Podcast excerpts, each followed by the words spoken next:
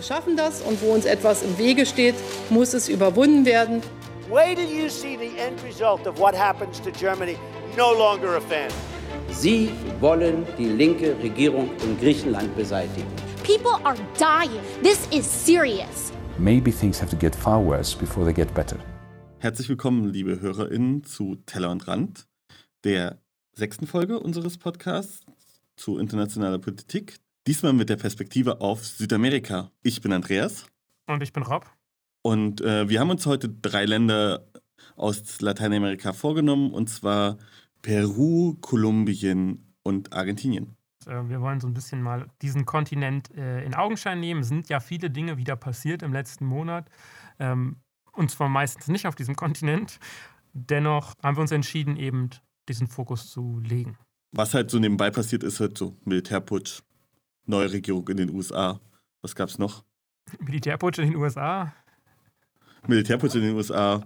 Achso, nee. Putin sieht sich Vorwürfen gegenüber und nimmt ganz viele Leute fest. Oh, was, halt, was halt so passiert. Genau. Der nee, der Militär Militärputsch ist natürlich in Myanmar passiert und nicht in den USA. Aber das ist doch ein ganz geringer Unterschied. Äh, nein, wir haben einen neuen Präsidenten, aber ich glaube, den hatten wir in der letzten Folge. Nee, da hatten wir ihn noch nicht. Ja, ja. Genau, den haben wir. Nee, noch nicht, in, noch nicht im Amt. Da war er noch nicht im Amt, aber gewählt, genau. Und auch in Europa greift weiter Corona um sich, wie eigentlich weltweit. Wir haben ganz viele neue Virenvarianten. Alles eigentlich wie seit jetzt circa einem Jahr. Seit einem Jahr machen wir diese ganzen Corona-Shit mit. Crazy. Aber wir wollen so ein bisschen der, ähm, die Abwechslung auch sein und deswegen reden wir. Ich weiß gar nicht, ob du noch was zu Corona hast. Ich glaube, ich habe nicht so wirklich was zu Corona ähm, aus Nö, das spielt halt am Rande.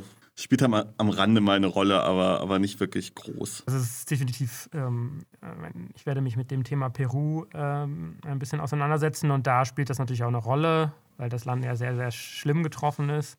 Aber wie gesagt, nicht für die Ereignisse die äh, ich beschreibe. Da wird das nicht so relevant sein. Dann ähm, erzähl doch mal, was geht in Peru? Ja, vielleicht erstmal allgemein zu Peru, ähm, für alle, die es nicht so genau wissen. Peru ist ein Staat an der Westküste äh, Südamerikas, so zwischen Chile und Ecuador, also ungefähr in der Mitte des Ganzen. Das Interessante an Peru, landschaftlich gesehen zumindest, ist, dass es eben drei verschiedene Regionen abdeckt. Zum einen die Küstenregion, eine eher trockene Region, in denen die meisten Menschen leben, die meisten größten Städte sind. Die andische Bergregion und das Plateau, auf dem eben vor allem indigene Menschen leben. Und auch das Gleiche gilt eben für die Region des Amazonas, denn der Amazonas entspringt in Peru und dort leben auch vor allem indigene, schwer erreichbar lebende Menschen. Die größte Fläche des Landes sozusagen deckt das Ganze ab, dieses, diese Regenwaldgebiete. Aber davon kriegt man meistens, wenn man an Peru denkt, jetzt nicht so mit, sondern man sieht eben eher so das Zentrum des Landes. Ja, Peru ist ein Land, was so ein bisschen auch ein Sinnbild lateinamerikanischer Politik ist, würde ich sagen. Und weil wenn wir, wenn wir die Lage in Peru beschreiben, dann beschreiben wir auch die Lage in den meisten Teilen Lateinamerikas. Muss man einfach leider so sagen. Und das ist oft eine Geschichte von Korruption, Populismus, Coups, Militärherrschaft. Und so ist es halt eben auch in Peru gewesen und leider auch immer noch zu einem gewissen Teil. Und in welche Richtung geht das da gerade? Also wir haben ja natürlich gerade in Argentinien, da kommen wir später noch zu, aber auch in Chile gerade eher linkere Regierungen an der Macht, beziehungsweise linke Bewegungen, die sich da gerade nach vorne, nach vorne spielen. Dann haben wir in Brasilien ja einen starken Rechtsputsch. Wo bewegen wir uns da in Peru? Als wir über Bolivien geredet haben, habe ich das ja auch schon mal angesprochen. Es ist so ein Tauziehen, immer aus so zwei verschiedenen oder mehreren verschiedenen Kräften. Das sind einmal so die Linken, die jetzt zum Beispiel in Bolivien wieder an der Macht, an der Macht sind, und zum anderen an den Rechten. Und die Rechten sind oft sehr neoliberale, konservative, ähm, sehr liberale Positionen, die sie einnehmen. Und die Linken sind natürlich dann eher so in sozialistischen äh, Bewegungen entsprungen und fordern auch entsprechend Verstaatlichung von den wichtigen Unternehmen und äh, Wirtschaftszweigen. Und in Peru ist es so, dass es auch dieses Tauziehen gibt, so ein bisschen das Hin und Her. Ich glaube, die letzten Präsidenten waren alle allerdings Konservative. Die haben äh, stets dann doch äh, die Wahlen gewonnen. Und so ist es auch der letzte gewählte Präsident äh, Perus. Das ist der ähm, Herr Pedro Paulo Kuczynski. Ja, klingt jetzt nicht so peruanisch, aber äh, ist Peruaner. Peru hat natürlich auch viele europäische Immigrationen gehabt, deswegen ähm, gibt es auch durchaus diese europäischen Namen dort. Das ist ein Konservativer gewesen, der hat die Parlamentswahl 2016 gewonnen. Was heißt gewonnen? Also er hat sie schon gewonnen, klar, aber man muss vielleicht mal in der Geschichte auch zurückgehen. Denn nämlich eine Person hatte im ersten Wahlgang der Präsidentschaftswahl die meisten Stimmen und das war Keiko Fujimori. Auch der Name klingt ja eher asiatisch. Das ist eine asiatische Einwanderer, äh, Einwanderin, also sie nicht, aber ihre Familie ursprünglich. Das heißt, wir haben auch viel Einwanderung aus Südostasien in Peru. Aber wie, was ist das Interessante an Keiko Fujimori? Ist sie selbst gar nicht mal so, sondern ihr Vater. Ihr Vater ist nämlich Alberto Fujimori und das ist eben der ehemalige Diktator des Landes. Der sitzt mittlerweile im Gefängnis und sagt vielleicht auch einiges darüber. Aber es sagt auch einiges über das Land aus, dass eben seine Tochter, die mit ähnlichen Positionen eben die, den ersten Wahlgang gewinnen konnte. Dadurch, dass Kuczynski ist dann knapp in den zweiten Wahlgang eingezogen und äh, hat dann aber die Stimmen der Linken auf sich gezogen und dadurch eben die Wahl gewonnen, weil anders hätte er es gar nicht schaffen können zeigt, dass eben die Linken hier auf jeden Fall Fujimori verhindern wollten. Das ist ja äh, schon mal gut. Und äh, ist auch krass, dass tatsächlich Leute wirklich auch wir für Menschen stimmen, die schon mal in eine Diktatur geführt haben oder halt auch mit diesen Gedanken spielen. Das hatten wir ja bei Bolsonaro auch, der immer wieder diese Militärregierung, in Anführungsstrichen, also die Militärdiktatur fallen ließ, wenn er darüber geredet hat. Also das ist ja, scheint auch ein wiederkommendes Thema zu sein. Auf jeden Fall. Vielleicht nochmal interessant, bis 1980 wurde Peru auch vom Militär regiert, ähnlich wie Brasilien, wie du es gerade angesprochen hast. Oder Peru oder Argentinien, wie oder wir später drüber reden will. genau, also das ist auch dieser rote Faden in Lateinamerika. Wir haben viel dieses mächtige Militär. Wir haben in Peru dann aber den Wechsel zur Demokratie hin. Konservative neoliberale Kräfte haben die Macht übernommen. 1990 wurde Fujimori eben gewählt, der Alberto Fujimori. Und der führte harte kapitalistische Reformen ein, vor allem die Armen und die Indigenen litten eben darunter. Er führte einen brutalen Krieg gegen die linke Guerilla, so ein bisschen wie in Kolumbien vielleicht. Ich glaube, der leuchtende Pfad heißt die Gruppe übersetzt. Da natürlich, mhm. also eine kommunistisch-sozialistische Gruppe. Der ging natürlich brutal gegen die vor und da wurden viele Menschen auch ähm, getötet. Fujimori ging sehr stark gegen Indigene vor und hat massiv auch Menschenrechtsverletzungen begangen. Ähm, interessant daran ist vor allem, dass eben äh, über 600.000 Frauen und Männer zwangssterilisiert wurden in der Zeit. Vor allem indigene, arme Landbevölkerung. Das ist so ein bisschen das. Jetzt vor kurzem ist er auch äh, tatsächlich dafür verurteilt worden. Ähm, das zeigt auch so ein bisschen, dass das Land das auch aufarbeitet, durchaus. Der Druck auf Fujimori wurde auch immer stärker, muss man dazu sagen. Es entstanden immer mehr Korruptionsvorwürfe, noch ein roter Faden in Lateinamerika. Fujimori hatte sich massiv schmieren lassen von Unternehmern. Und so konnte er die Wahl nicht mehr gewinnen 2001. 2001 war es, genau. Äh, Alejandro äh, Toledo hat die Macht übernommen, ähm, der eher ein moderater Mittel-Links-Politiker ist. Und die Opposition hat sich halt hinter ihm vereinigt, damit er Fujimori eben besiegen konnte. Fujimori hatte auch die anderen Kandidaten nur aus internationalem Druck und eben diesen Korruptionsvorwürfen, die sehr, sehr stark wurden, zugelassen, um halt eben nicht dann am Ende gewaltsam zu fallen. Fujimori kam danach natürlich direkt ins Gefängnis, aber wir haben ja eben über Pedro Pablo Kuczynski geredet. Ja? Ähm, mhm. Der hat Fujimori dann 2017 äh, von allen Verbrechen begnadigt. Nett von ihm. Ja, das ist vielleicht interessant, warum. Also Kuczynski hatte keine Parlamentsmehrheit, denn die stärkste Kraft im Parlament war die Popular Force, auf Englisch übersetzt heißt das, äh, die Partei von Kiko Fujimori. und er ah. brauchte ja. natürlich auch sie, um eben seine Inhalte durchsetzen zu können. Peru hat ein präsidentielles System. Der Präsident kann schon viel machen, muss man dazu sagen. Es werden zudem, und das wird später noch wichtig, ähm, bei der Wahl auch äh, der erste Vizepräsident und der zweite Vizepräsident gewählt. Die gehen also doppelt sicher, nicht so wie in den USA, da hat man nur eine Absicherung. Äh, denn man weiß ja nie, was passiert, würde ich sagen. Ne? Ja, Kuczynski mhm. hat dann eben relativ mit harter Hand auch äh, kapitalistisch durchregiert. Ähm, aber natürlich, und jetzt kommt's, kam wieder das, was äh, wir eben schon angesprochen hatten die sogenannten und lieben Korruptionsvorwürfe. Und hier kommt ein Name vielleicht ins Spiel, den man kennt, nämlich die Firma Odebrecht. Ich weiß nicht, ob du schon mal was davon gehört hast. Nee, keine Ahnung. Odebrecht, klingt so deutsch. Äh, was machen die? Hightech? Nee, nee. Das äh, ist keine deutsche Firma, ist eine brasilianische Firma, ähm, gegründet ja. Ah. von deutschen Immigranten, die im 19. Jahrhundert nach, äh, nach, nach Brasilien gekommen sind Ähm, die heißt auch jetzt nicht mehr so, wegen den ganzen Korruptionsvorwürfen war das Image einfach nicht mehr gut genug. Die heißen jetzt Novo Nor. Aber es ist halt Odebrecht von Norberto, Norberto Odebrecht gegründet. Sein Sohn, der ist 2014 gestorben, sein Sohn führt das Unternehmen mehr. Die haben, die, das ist ein Bauunternehmen, die in ganz Lateinamerika und ähm, tätig sind, also von Argentinien bis nach Mexiko, Dominikanische Republik, überall tätig sind und die überall eigentlich, wo sie tätig sind, auch in Korruption verwickelt sind. Die schmieren hm. Politik äh, rechts und links, um eben die Aufträge, vor allem die staatlichen Aufträge zu bekommen. So ist das eben in dieser äh, Operation Car Wash in Brasilien, über die wir ja auch in einer vorherigen Folge schon mal gesprochen haben, in denen auch hier Lula, der ehemalige Präsident Brasiliens, involviert sein soll. Da hat Odebrecht eben auch eine wichtige Rolle gespielt. Nicht nur das, ich vielleicht noch mal ein paar Leute, die Politiker, die eben im mit Odebrecht was zu tun hatten im negativen Sinne. Da haben wir zum Beispiel Gustavo Arribas, das ist der ehemalige äh, Geheimdienstchef von, Mex äh, von Argentinien. Wir haben den Juan Manuel Santos, den kolumbianischen Präsidenten. Wir haben, wen haben wir denn hier noch? Äh, Rafael Correa, ehemaliger Präsident von Ecuador. Jorge Glass, ehemaliger Vizepräsident von Ecuador. Wir haben Enrique Peña Nieto, aktueller Präsident von Mexiko. Und ähm, wir haben eins, zwei, drei, vier Präsidenten von, Mexik äh, von Peru dabei. Und natürlich Nicolás Maduro, den Präsidenten von Venezuela. All, all diese Politiker, ich sag mal so, es ist nicht bei allen bewiesen, ja, und sind nicht alle verurteilt, aber bei allen schwirrt der Name Odebrecht im Umfeld rum. Und das ist natürlich schwierig. Kauczynski in Portugal, in Portugal sage ich schon, in, in, Peru, hat dann eben die Flucht nach vorne gewagt, nachdem der Druck zu groß wurde und ist zurückgetreten.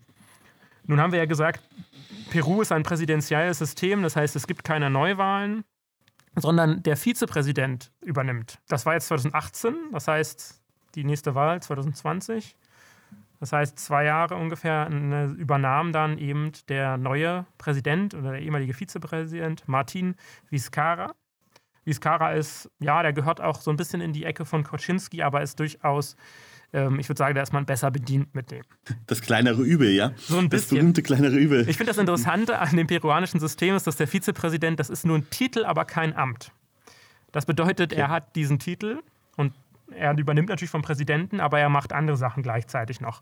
Vizcarra war dann ein Jahr lang Verkehrsminister im Kabinett zusätzlich noch. Den Job musste er dann allerdings aufgrund von, rate mal, Korruption? Genau, musste er leider zurücktreten. Komisch. Komisch, ne? Denn äh, für größere Bauaufträge soll er auch Geld eben von Odebrecht angenommen haben. Nein. Nie bewiesen wurde natürlich und so. Hm, hm. Ähm, der Präsident Kolczynski hat ihn dann eben still und leise als äh, Botschafter Perus in Kanada nach äh, Ottawa geschickt, äh, damit er so ein bisschen ja, unterm Radar bleiben kann kam dann natürlich zurück und wurde Präsident, als Koczynski zurückgetreten ist. Das ist natürlich schwierig. Jetzt haben wir Michael Vizcarra und der ist durchaus jemand, der dem bewusst ist, dass die Situation schwierig ist. Was er also versucht hat, war über die letzten, vor allem im Jahr 2020, war, er hat versucht, ein Gesetz oder zwei Gesetze durchzupuschen, die zum einen die Immunität, Immunität der Abgeordneten einschränken soll und zum anderen eine Amtsbegrenzung der Abgeordneten einführen soll. Jetzt muss man sich vorstellen, die Abgeordneten sitzen da jetzt schon ein bisschen länger. Das heißt, wenn du denen sagst, ihr dürft nur zwei Amtszeiten haben, dann sind sie bei der nächsten Wahl alle raus. Das Problem ist aber. Dafür ach, stimmen sie natürlich sofort. Genau, es gibt 130 Abgeordneten und gegen 38 Abgeordnete davon laufen Korruptionsuntersuchungen. Äh, das heißt, die sind natürlich nicht dafür. Was haben sie gemacht? Und das war erst im November des Jahres, dieses äh, letzten Jahres passiert. Sie haben ein Amtsenthebungsverfahren gegen Viscara gestartet. Das erste ist gescheitert, das zweite ist dann überraschenderweise durchgekommen. Ja, damit war Viscara aus dem Amt. Wie gesagt, er ist sicherlich kein ungescholtener äh, Politiker gewesen, aber das war natürlich eine klassische politische Aktion, um seinen, den eigenen Hals zu retten. Man hat den Parlamentspräsidenten dann ins Amt gehoben, Merino. Das klingt ja alles sehr politisch und das ist ja alles dann in den, äh, wird dann alles im Parlament entschieden und wahrscheinlich auch eher in den Büros hinter verschlossener Tür. Doch die Bevölkerung kriegt ja natürlich mit, was da abläuft. Ja. Das heißt, Massendemonstrationen fanden dann statt. Ich meine, die Leute sind nicht unbedingt für Viscara auf die Straße gegangen. Das war jetzt nicht deren Lieblingspolitiker oder so, aber die sind einfach auf die Straße gegangen, weil ihnen diese Art und Weise, wie eben Politiker dann eben mit Amtsenthebungsverfahren aus dem Amt gehoben werden, einfach nur um den eigenen Arsch zu retten, ähm, das gefiel den Leuten halt überhaupt. Merino ist quasi mehrere Tage nach seinem, äh, seiner Wahl zum Präsidenten oder zum Interimspräsidenten auch wieder zurückgetreten. Oh, das ist, weil ja heute tatsächlich ähm, liebe äh, HörerInnen, wir nehmen am 5. Februar auf, an dem Tag, wo das ganze Ding auch in Thüringen passiert ist. Das klingt wie Thüringen 2020. So ein bisschen ist es so, ne? Also vor allem Merinos Partei hat bei der Parlamentswahl 2020 10 Prozent der Stimmen erreicht. Ja, das sind 5 Prozent ja. mehr als die FDP in Thüringen. Und der Unterschied ist, dass er damit die stärkste Kraft im Parlament geworden ist. Ja, Krass, okay. Das sagt auch einiges über das, äh, quasi die Scherbenlandschaft, die aktuell das politische System von Peru ist. Peru, die peruanische Politik macht sich immer an einzelnen Personen, äh, zieht sie sich auf und weniger an Parteien. Es gibt natürlich altehrwürdige Parteien, aber im Prinzip geht es auch immer um diese Präsidentschaftskandidaten. Und deswegen ist dieses System auch sehr zersplittert momentan. Dieses Mal ist es auch so, die nächste, bei dieser Wahl war es jetzt auch so, dass die Hälfte der Parteien auch neu gegründet wurden. Das waren komplett neue Bündnisse mhm. und Parteien. Im Endeffekt haben auch die ganzen alten Präsidenten nochmal kandidiert, äh, nicht die ganzen, aber äh, ein paar, die natürlich dann auch irgendwie mit 1% der Stimmen abgestraft wurden. Das war natürlich klar. Ja, was passiert jetzt? Überne übernommen hat eben ein, ein anderer Politiker, das ist äh, Francisco Sagasti. Der soll das Amt bis zum April führen vor allem während der äh, Corona-Krise. Das Problem so ein bisschen auch an der Geschichte ist jetzt, dass dieses Land natürlich durch die Massenproteste ziemlich in Aufruhr ist und auch weil die Polizei absolut brutal gegen die Menschen vorgegangen sind. Zwei Studentinnen, zwei Studenten sind ermordet worden von der Polizei. Die Polizei hat Bleischrot und Glasgeschosse eingesetzt.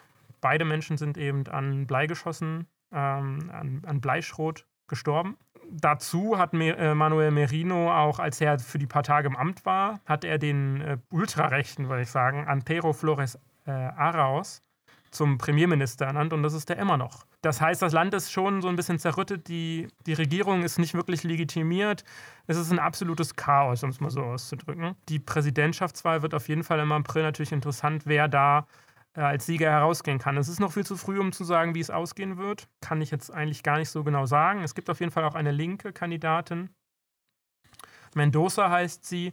Sie war knapp hinter Kuczynski in der ersten Runde der Präsidentschaftswahl. Also sie wäre fast ins Rennen gegen Kiko Fujimori gekommen, in die, in die, in die Stichwahl gekommen. Bildet auch eine neue, will wieder kandidieren und dementsprechend wäre das auf jeden Fall vielleicht mal eine ganz andere Option.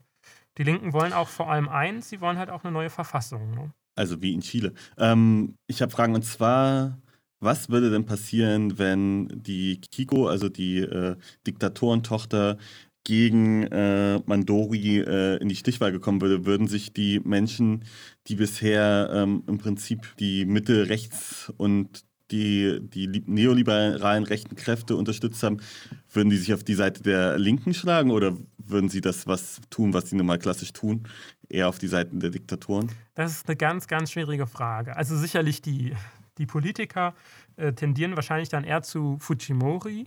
Die Frage ist, was die Bevölkerung äh, denkt und macht. Also Mendoza und die Linke hat natürlich auch versucht, vor allem die indigene Bevölkerung für sich zu begeistern. Und die Indigenen äh, sind 58 Prozent der Bevölkerung. Ja. Das heißt, das spielt schon eine wichtige Rolle auch. Ähm, und ich kann es nicht sagen, man weiß es nicht. Ja.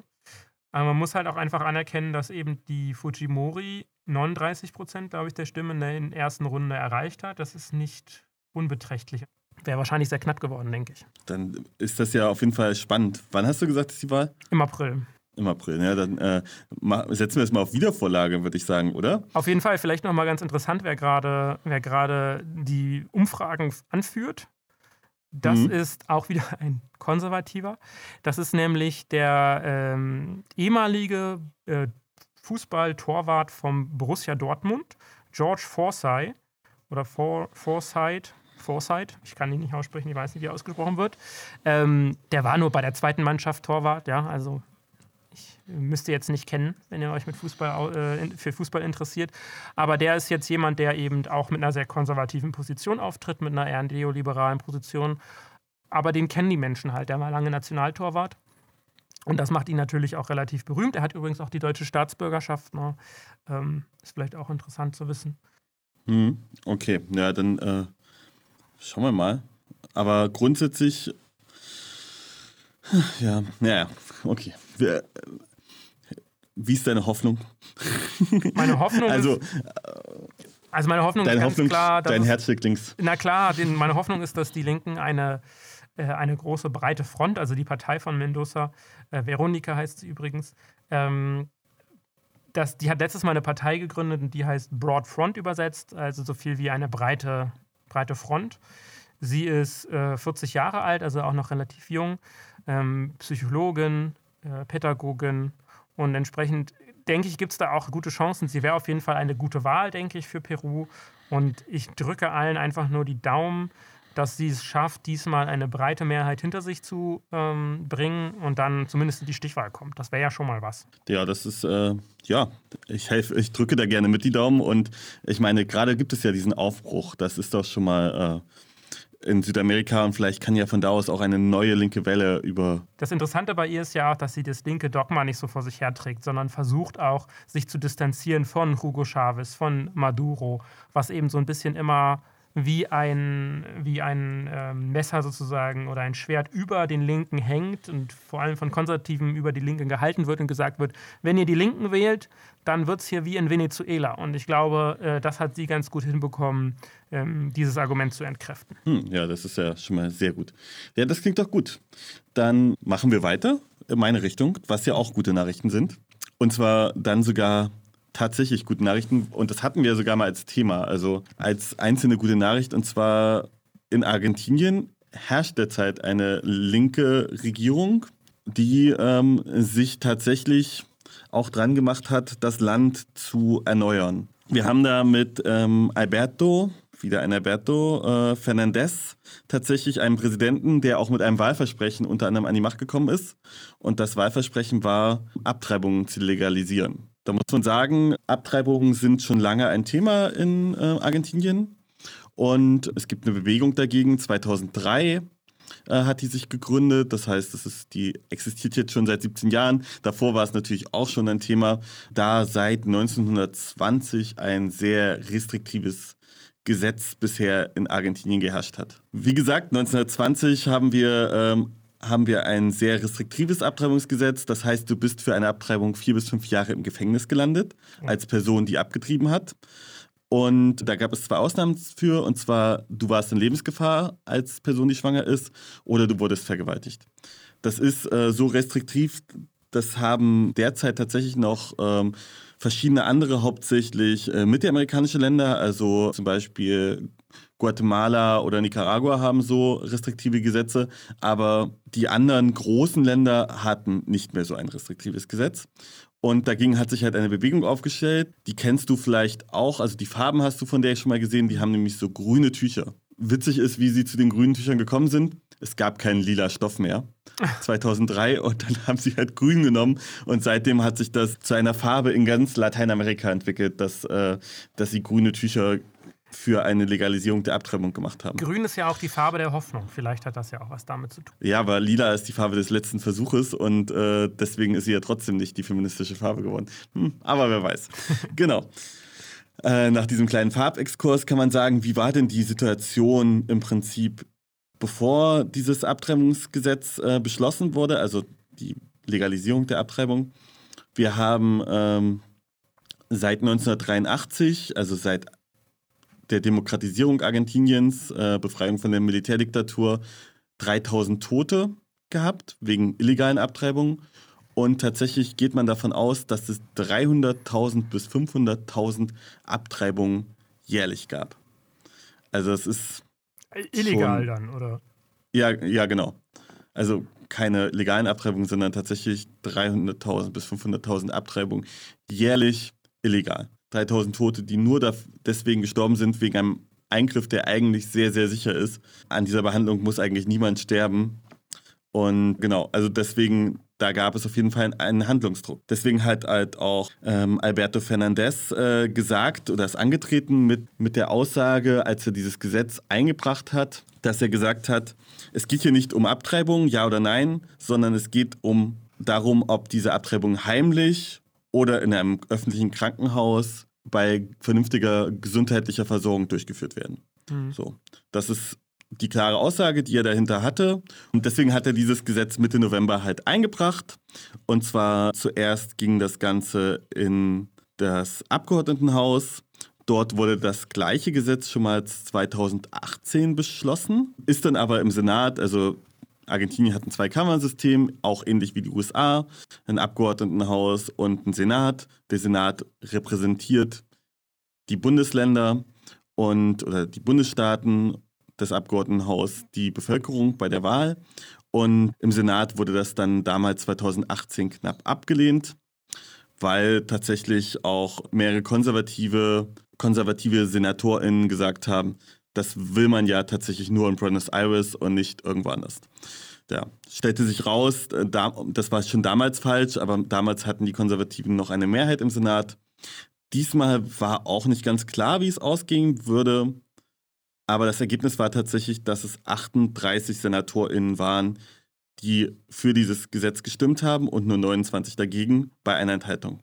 Aber selbst wenn es einen klassischen Putt gegeben hätte, also wenn es Gleichstand gewesen wäre, ist tatsächlich da noch ein interessanter Name, der äh, in Argentinien eine große, eine große Rolle spielt, die dann nämlich den Putt aufgelöst hätte, äh, nämlich äh, Christina Kirchner, ah, ehemalige Staatspräsidentin, genau. Und äh, die ist derzeit Senatspräsidentin in dieser linken Regierung geworden. Genau, und die hätte den Putt aufgelöst, hätte halt quasi hätte das auflösen können wie etwa die Vizepräsidentin der USA. Aber das war nicht mal nötig, sondern tatsächlich ist das so durchgegangen und am 30.12. abends, beziehungsweise sogar nachts, muss man sagen, wurde es beschlossen und seitdem gibt es legale, sichere, kostenlose Abtreibungen in Argentinien bis zur 14. Schwangerschaftswoche. Wenn du dich dagegen entscheidest, die Schwangerschaft durchzuführen, hast du die Wahlfreiheit und kannst dich einfach innerhalb, ja, kannst dich einfach in ein Krankenhaus begeben und kannst sagen, ich möchte gerne eine Abtreibung und dann wird das einfach passieren. Hier haben noch eine weitere wichtige Person hat hier tatsächlich eine Rolle gespielt und zwar Franziskus II., seines Zeichens Papst und äh, der kommt halt auch aus Argentinien und für ihn war das eine persönliche Niederlage, hat auch gesagt, weil er sich gar nicht vorstellen könnte, wie man das Recht des einen Lebens gegen das andere Leben ähm, aufrechnen könnte. Wahrscheinlich gibt es da ähnliche Bewegungen oder gab es da ähnliche Sachen, wie es durchaus auch hier so Konservative sagen. Sag doch einfach den Menschen, also unterstützt doch einfach lieber viel mehr die Menschen oder die Kinder oder die äh, jungen Familien.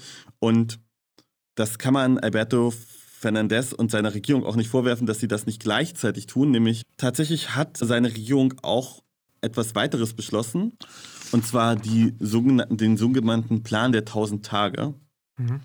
Das bedeutet, die ersten drei Jahre bist du finanziell und äh, medizinisch wesentlich stärker abgesichert, wenn du ein Kind bekommst. Das heißt, die stellen dir erhebliche Mittel zur Verfügung, damit, damit es nicht das Problem ist, dass du im Prinzip sagst, ich kann, ich würde dieses Kind gerne behalten, aber ich kann es mir einfach nicht leisten. Man ist im Prinzip die ersten drei Jahre abgesichert, sowohl was medizinische Untersuchungen angeht, die sind kostenlos, als auch ein bisschen Geld bekommt man und als drittes auch Sachleistungen wie etwa Milch für das Kind und solche Sachen. Das ist das beschlossene Gesetz, was jetzt in Argentinien steht und damit eins der fortschrittlichsten Gesetze tatsächlich der Welt ist. Ja, damit ist es, glaube ich, so, wie es ich meine, äh, Argentinien wurde bis vor kurzem ja noch von einem Konservativen regiert und da merkt man ja sofort auch den Unterschied. Und das ist ja auch für Lateinamerika, was ja sehr katholisch geprägt ist, schon ein ziemlich krasses Gesetz, muss man dazu sagen. Genau, also genau, natürlich, ne, der Papst kommt aus, ähm, aus Argentinien. Es ist ein sehr katholisch geprägtes Land. Es gibt natürlich aber auch, wie in Gesamt Lateinamerika, gerade eine evangelikale Bewegung, die sich auch sehr stark gemacht hat gegen dieses Gesetz. Also da siehst du auf jeden Fall, dass es da eine starke Gegenbewegung gibt. Und es gibt auch neue, neue Tücher, nämlich äh, mittlerweile gibt es orange Tücher, die sich auch für eine klare Trennung zwischen Staat und Religion einsetzen. Das heißt, auch da äh, geht es weiter mit den Tücherbewegungen und äh, Argentinien will scheinbar zusammen mit Chile wirklich da voranschreiten und einen linken äh, neuen Aufbruch in Südamerika voranbringen. Und zwar aus der Bewegung heraus. Das ist ja auch nochmal spannend aus einer Bewegung heraus. Genau, ich, das ist das, worauf ich auch hinaus will. Nämlich der, das Ding ist, ich glaube, jemand wie Christina Fernandes de Kirchner ist sicherlich nicht die Person, die du an der Speerspitze linker Bewegungen momentan haben willst. Das hat verschiedene Gründe, ja. Es hat auch was mit ihren teilweise seltsamen politischen Positionen zu tun, aber eben auch zum Beispiel mit ihren Korruptionsverwicklungen.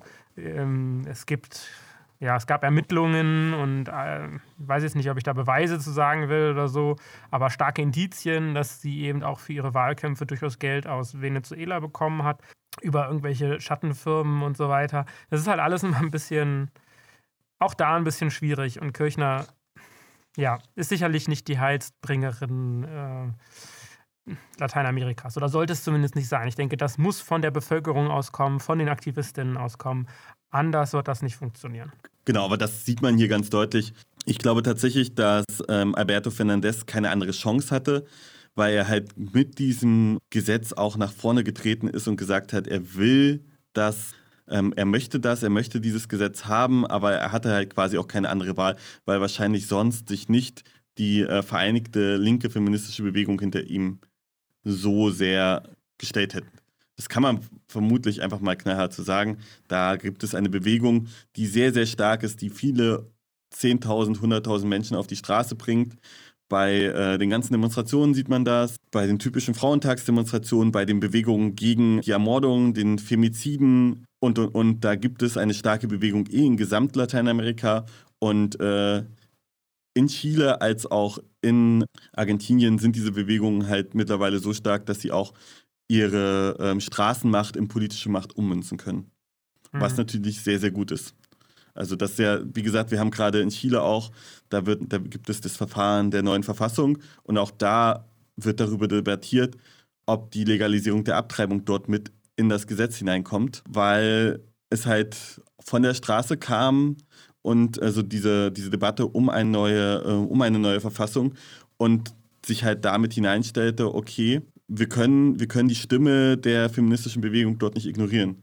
Und das ist auch viel wichtiger. Also ich würde sagen, natürlich ohne die Bewegung geht es nicht. Also wenn eine Abtreibung legal ist, heißt es ja noch lange nicht, dass du sie durchführen kannst und ohne Probleme stehen kannst. So, also wenn du halt Demonstrationen vor deiner Nase hast und danach deines Lebens nicht mehr sicher wirst, ist halt auch nicht hilfreich. Richtig, vielleicht in einer anderen Stärke sehen wir es ja auch in Deutschland, dass eine legale Abtreibung nicht heißt, auch gleich, dass sie verfügbar ist, dass du auch schnell herausfinden kannst, wo du sie durchführen kannst. Ähm, das liegt man ja eben auch an der Debatte in Deutschland, dass wir zwar durchaus eine legale Abtreibung haben, die aber eben durch, über Umwege, durch seltsame Gesetze dann doch eingeschränkt werden. Ja, das, äh, genau, also durch seltsame Gesetze oder halt einfach dadurch, also ne, wie man das zum Beispiel auch in Deutschland macht. Also es gibt in Deutschland, ist erstmal die Abtreibung nicht legal und als nächstes hast du dann das Problem, dass es einfach nicht mehr ausgebildet wird und nach und nach einfach immer weniger Frauenärztinnen Abtreibung durchführen können. Richtig, und die, die das tun, dürfen nicht drüber reden. Ja, Genau, also das ist halt, also sowieso, also ne, wenn man sich dann anschaut, wie weit man in diesem ach so aufgeklärten europäischen, äh, westlich-europäisch geprägten Land ist, ähm, da muss man sagen, nein, sind wir leider nicht, weil da ist uns zum Beispiel Argentinien einiges voraus. Ja, und auch der Blick ein paar Kilometer nach Osten ähm, zeigt ja dann auch, dass es deutlich schlimmer noch werden kann. Und auch da gab es mal ein legalisiertes Abtreibungsrecht. Auch das sagt ja alles. Es muss nämlich gar nicht dabei bleiben. Wenn es einmal erkämpft ist, muss man das, äh, muss man das verteidigen. Und dann hatte ich noch gleich etwas mit festgestellt, und das könnten wir jetzt einfach mal als gute Nachricht nehmen. Wir haben schon über Femizide geredet. Femizide sind ja ein weltweites Problem leider. Also, Kannst du es nochmal erklären, was das ist? Äh, Femizide sind Morde an Frauen, allein weil es halt Frauen sind. Also das heißt, da ist so viel Hass auf Frauen aufgesteigert, der, der dann dazu führt, dass diese Frauen umgebracht werden, hat oft auch was mit einer rechten oder äh, rechtsradikalen Haltung zu tun. Oft wird es aber auch in so ähm, Anführungsstrichen Beziehungstaten gepackt. Da werden dann, äh, da werden dann im Prinzip die Ex-Freundinnen oder Ex-Frauen oder die derzeitigen Partnerinnen noch ermordet, aus dem Gedanken heraus, sie hat mich betrogen, sie könnte mich betrügen, sie ist ja aber eigentlich mein Besitz.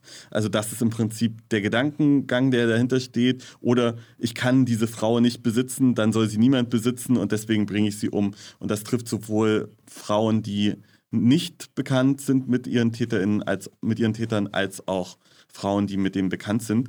Und das ist gerade in Südamerika nochmal ein Thema, was mit besonderem Fokus gelegt wird, also wo man einen besonderen Fokus drauf legen kann in Südamerika, aber auch in Europa ist ein weltweites Problem, wie gesagt. In Argentinien hat sich dem gerade äh, die Gewerkschaft der LandarbeiterInnen angenommen und hat nämlich das erste Frauenschutzzentrum gegründet in einem, in einem ländlichen, in einer ländlichen Region und hat ähm, vor, sich vorgenommen, solche Frauenschutzzentren für LandarbeiterInnen, die halt besonders leicht also leicht verletzlich, leicht erreichbar äh, sind für solche Gewalttaten, dass die halt besonders geschützt werden können. Insbesondere durch die derzeitige Corona-Krise ja auch häusliche Gewalt und Gewalt gegenüber Frauen nochmal besonders stark nach außen getra getragen wird.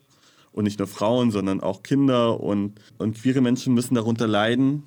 Aber genau, da hat sich jetzt die äh, Gewerkschaft Gewerkschaft der Landarbeiterinnen darum gekümmert, dass sie ein Schutzzentrum entwickelt und das soll jetzt Standard in den nächsten, äh, in, in verschiedensten Landesteilen werden. Aber das erste wurde jetzt am 3.2., also vor zwei Tagen eröffnet. Ja, und du hast natürlich noch ähm, zu einem weiteren Thema in äh, Lateinamerika ein Interview geführt.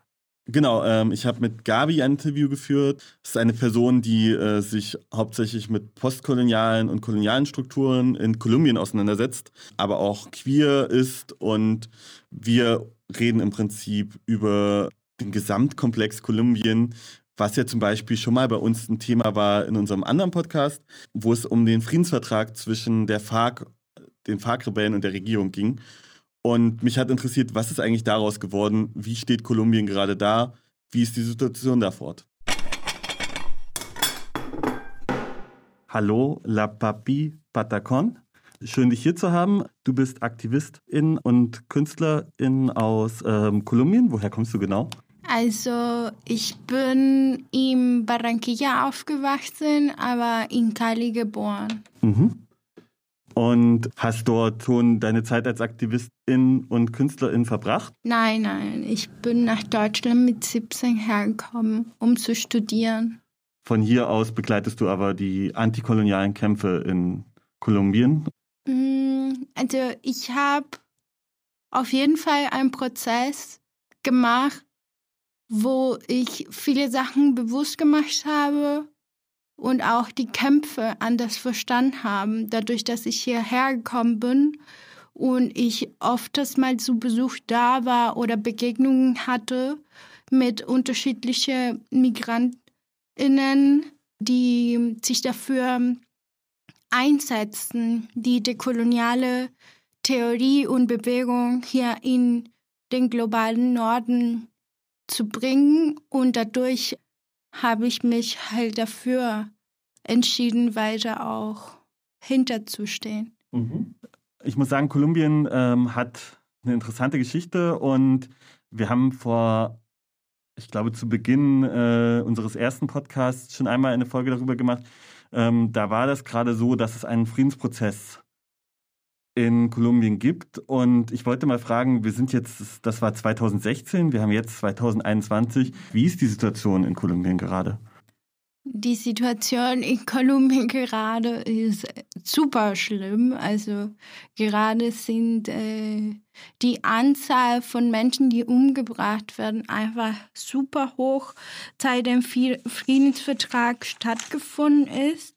Also man spricht schon von ungefähr 8 Millionen von Opfern, 7 Millionen von geflüchteten Menschen innerhalb des Landes, also mehr als 230.000 Morde und Kidnappen auf die Leute einfach weggebracht werden und dass die einfach verschwunden werden und die wissen nicht, wo die sind. Und das ist seit dem Friedensvertrag schlimmer geworden. Die Anzahl ist, ging jetzt höher, höher und höher. Und es ist auch, weil, ja, also der Friedensvertrag ist stattgefunden 2016 und das war, als der Präsident Santos in der Macht war.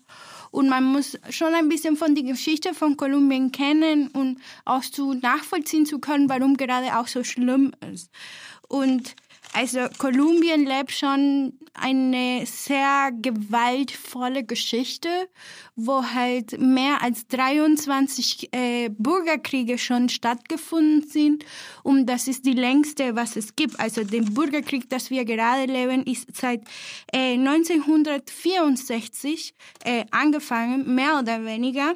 Und man sagt davor die Zeit von äh, Gewalt war von 1925 und 1958 gewesen. Also vor, dass äh, dieser Krieg stattgefunden ist, davor gab es auch noch Gewalt. Also das Konflikt von Kolumbien geht darum, dass es gibt Territorium. Es gibt Territorium, die Menschen es haben wollen. Menschen wollen äh, Landstücke haben, um halt Sachen zu bauen oder um das die transnationale Betriebe weiterzugeben, um halt auch ähm, zum Beispiel die Coca-Plantage zu haben oder auch die mm, die Ölplantagen zu haben Wer sind denn die Akteure des aktuellen Bürgerkriegs? Die Akteure de, die aktuellen Bürgerkriegs sind die Stadt. Also die Stadt ist der größte Faktor, warum gerade wir im Krieg weiterbleiben. Dann noch dazu äh, die Paramilitär, die oft mit der Stadt zusammenarbeiten. Also die bewaffneten Menschen arbeiten auch zusammen mit der Stadt auch noch dazu den, die Polizei, äh, die für die Stadt arbeitet, und noch den FARC, den ähm, Fuerzas Armadas Revolucionarias de Colombia.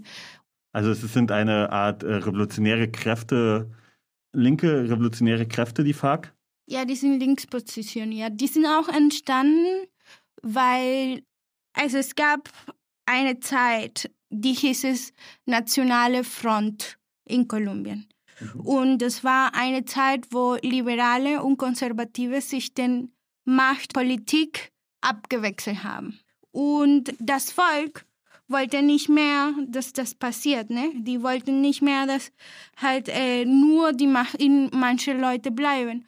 Und die sind bewaffnet worden. Also Menschen sind halt gegen die Stadt äh, aufgestanden, um halt äh, dafür zu stellen, dass die gehört werden, weil die Macht war nur zwischen die Konservatoren und Liberalen und sogar auch die Liberalen haben, haben sich selbst auch bewaffnet, um halt auch sich, also einfach einen Platz zu bekommen in, in die Politik, um eine Stimme zu bekommen. Und die haben sich bewaffnet, weil die Stadt hat einfach die Menschen weiter umgebracht. Also die brutale Art und Weise, wie die Menschen in Kolumbien umgebracht werden, sind einfach unvorstellbar. Und ähm, dann ist halt diese ähm, bewaffnete Gruppe entstanden in 1964 und da hat der Bürgerkrieg angefangen, dass wir noch heutzutage leben. Und die sind die größten Faktoren und sind auch unterschiedliche linke radikale Gruppen, so wie die ELN, M19, die Gaitanistas, die sich dafür stellen, dass halt die Stadt, die nicht äh, einfach macht, was die wollen. Die schützen auch, also obwohl das auch widersprüchlich ist, also das, die, die schützen auch viele Gebiete, die halt von der Stadt vergessen werden. Ich sage nicht, dass alles, was die, die die FARC gemacht hat, gut ist, aber was die Stadt macht, also schützt einfach die Menschen nicht. Und das ist der Grund, warum die, die Menschen des Volks mussten sich bewaffnen und für deren Leben auch weiter zu kämpfen. Aber das ist nur ein Teil von, von dem Krieg. Einfach, also umgebracht zu werden, wenn du halt etwas ändern möchtest. Du kannst kein Aktivist sein, wenn du da lebst, ohne Angst zu haben, dass du umgebracht wirst. Und jetzt gerade haben wir halt diesen bewaffneten Konflikt, wo auch Menschen gibt, die nicht bewaffnet sind und halt davon am meisten betroffen sind.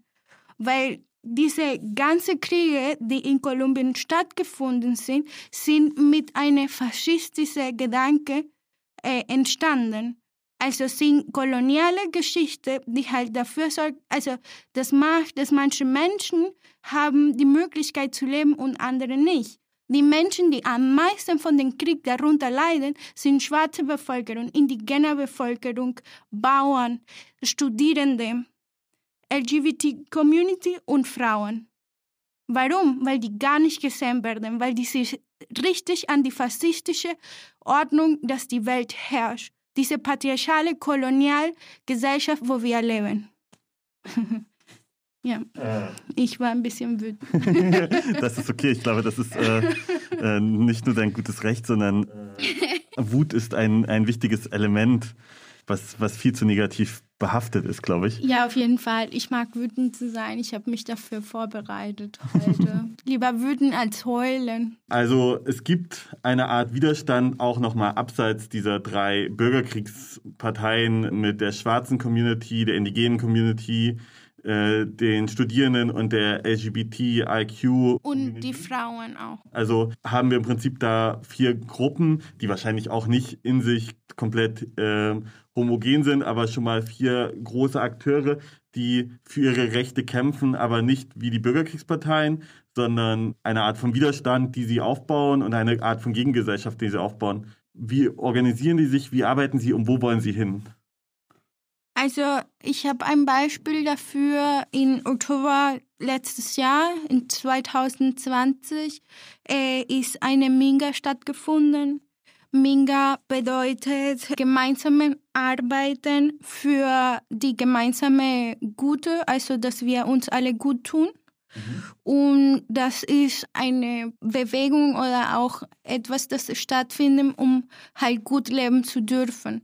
Und die haben eine Binga gemacht und alle, also wirklich viele von diesen Personen, die halt dafür kämpfen, viele Gruppen von der schwarzen Bevölkerung, also afrokolumbianische Bevölkerung, indigene Bevölkerung, äh, Bauern, ganz viele Bauern, weil die Bauern sind auch richtig krass von dem Krieg betroffen, äh, haben sich zusammengetan und sind von Kauka. Kauka ist ähm, eine von den Gebieten, die, die am meisten von dem Krieg betroffen ist, nach Bogota gefahren. Das sind so schon sehr lange Kilometer. Also es ist schon ein sehr langes Stück. Und die sind in mehreren Städten geblieben. Und die haben tatsächlich der Präsident gefragt, ob die zusammen mit denen sprechen kann. Mhm. Und die wollten mit dem sich austauschen wegen die große äh, Gewalt, das es gerade stattfindet, vor allem äh, gegen die Social Leaders. Gegen die Menschen, die halt dafür kämpfen, dass eine Änderung stattfinden kann. Alle Menschen, die halt dafür kämpfen, also nicht alle, aber viele von diesen Menschen werden umgebracht. Mm, und die sind halt dahin gefahren und haben so eine große Sichtbarkeit bekommen. Und die haben auch mit anderen Sachen gemacht, die, die halt normalerweise, also mit Musik, mit Essen, die haben für alle gekocht, die haben auch in Zelten übernachten, um halt eine Sichtbarkeit zu bekommen. Das ist gerade am wichtigsten. Ich habe auch mit einer von den Personen gesprochen, die gerade in Buenaventura ist und er hat mir gesagt, wir brauchen kein Geld gerade, wir brauchen Sichtbarkeit. Sichtbarkeit ist, was wir brauchen, weil äh, wir werden vergessen schwarze Bevölkerung, indigene Bevölkerung, Bauern werden gerade vergessen. Die werden einfach, und es ist nicht, dass die nicht kämpfen, weil die sind da. Die widerstehen seit hunderte Jahren. Und die tun das durch deren Kultur. Das ist die Art, wie die sich organisieren.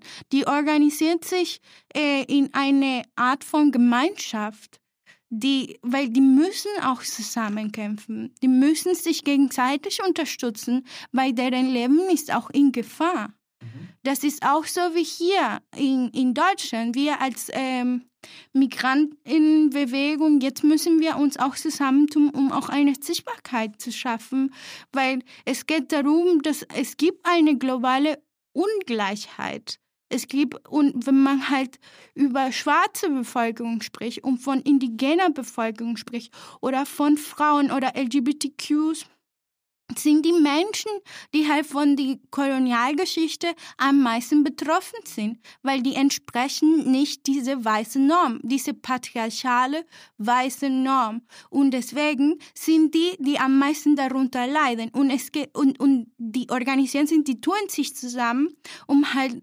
Sachen äh, sichtbar zu machen, um auch, äh, auch gegen, also nicht, gegen, nicht nur gegen die Stadt, sondern auch etwas im Papier zu ändern, weil die organisieren sich und machen auch äh, Aufrufe oder auch äh, schicken die Briefe zu dem Präsident oder beschäftigen sich mehrere Sachen gleichzeitig.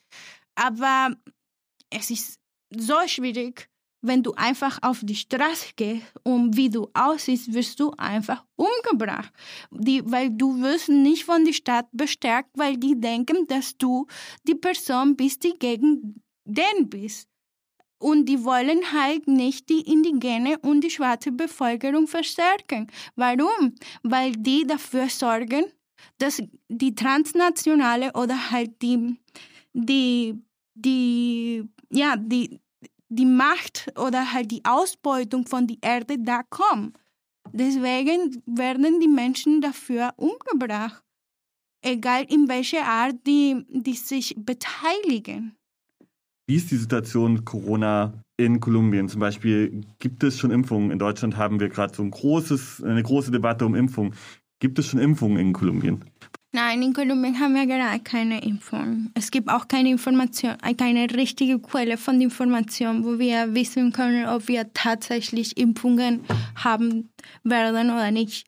Aber gerade haben wir keine Impfung. Es wurde uns auch am Anfang des Jahres gesagt, es wurde schon bestellt, aber in der Tat, wir wissen nicht genau, was mit dem Geld passiert ist. Der Präsident hat die in irgendwas ausgegeben, bestimmt, wie die so ist. Aber es gibt keine Impfung, keine Person wurde geimpft. Es gibt auch keine Quellen, die uns sagen können, woher das, also wo das Geld gegangen ist. Die Pandemie hat dazu gebracht, dass wir sehen, wie ungleich die Welt ist und wer am meisten darunter leidet. Und das ist ein globales Problem. Das ist ein Problem, das halt nicht nur Kolumbien betrifft. Wir als globalen Süden sind wir natürlich aufgrund von der Armut, dass wir leben müssen, wegen dem, wie die globalen Strukturen funktionieren, dass hier in Deutschland zum Beispiel so viel Geld und so viele Ressourcen gibt, um halt Impfungen zu haben, um auch, um auch dazu zu investieren, dass hier genug äh, Platz in Krank Krankenhäusern gibt, weil tatsächlich in Kolumbien gibt es weniger Fälle als hier in Deutschland, aber in Kolumbien gibt es nicht genug Platz in die Krankenhäuser und außerdem gibt es auch nicht die Zugang zu einer Krankenversicherung für alle. Die Ungleichheit ist so groß. Aber dafür müssen wir auch sehen, wie halt die Sachen auch global funktionieren. Weil hier in Deutschland es ist nicht so, dass hier alles gut ist. Hier gibt es so viele illegalisierte Menschen, die halt gerade darunter leiden, dass die Strukturen so funktionieren, dass die zur Arbeit gehen müssen, um halt keine Versicherung dafür haben oder dass die halt auch die Arbeit verloren haben oder dass die halt auch Angst haben, von der Polizei angehalten zu werden. Und wer sind die Menschen, die das machen? Diese ganze Reproductive Arbeit, die ich schon davor genannt hatte, die sind halt entweder Frauen oder Migra äh, oder also meistens Frauen oder Migrantinnen, die halt aus unterschiedlichen Ländern von den globalen Süden kommen.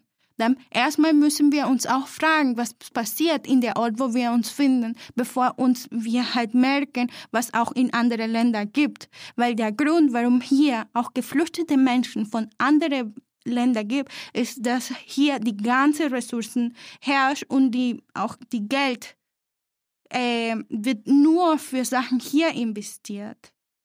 Und wie die Ökonomie funktioniert und wo die Ressourcen herkommen und wo die Betriebe sind und warum ähm, die Gelder hier nur bleiben und nicht in die Hände von den Menschen, die das arbeiten. Und das sind wir in den globalen Süden.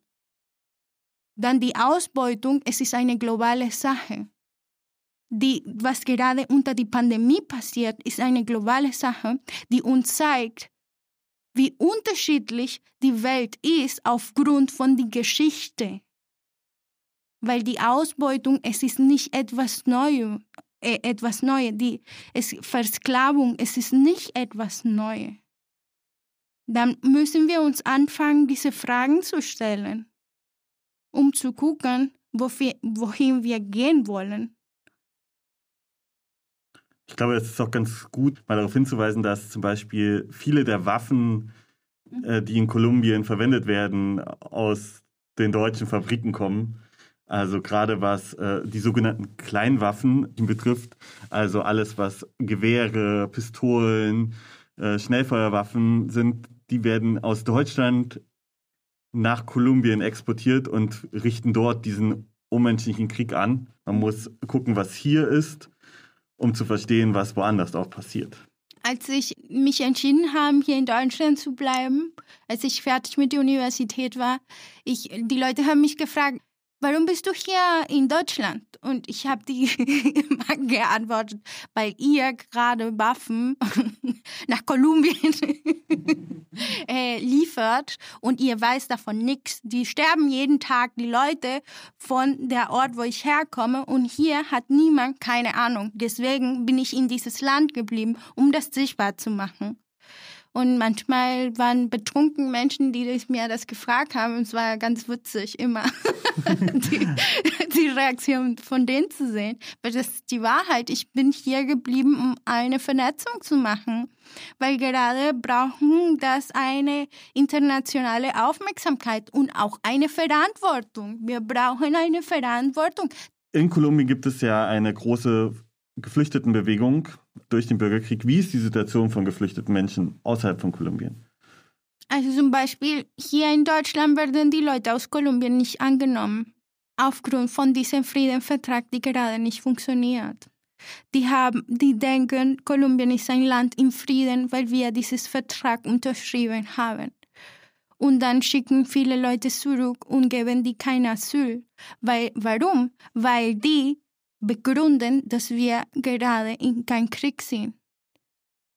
Dann Deutschland muss sich auch dafür verantwortlich machen, sich zu informieren und zu gucken, wie andere Länder geht, bevor die abgeschoben werden.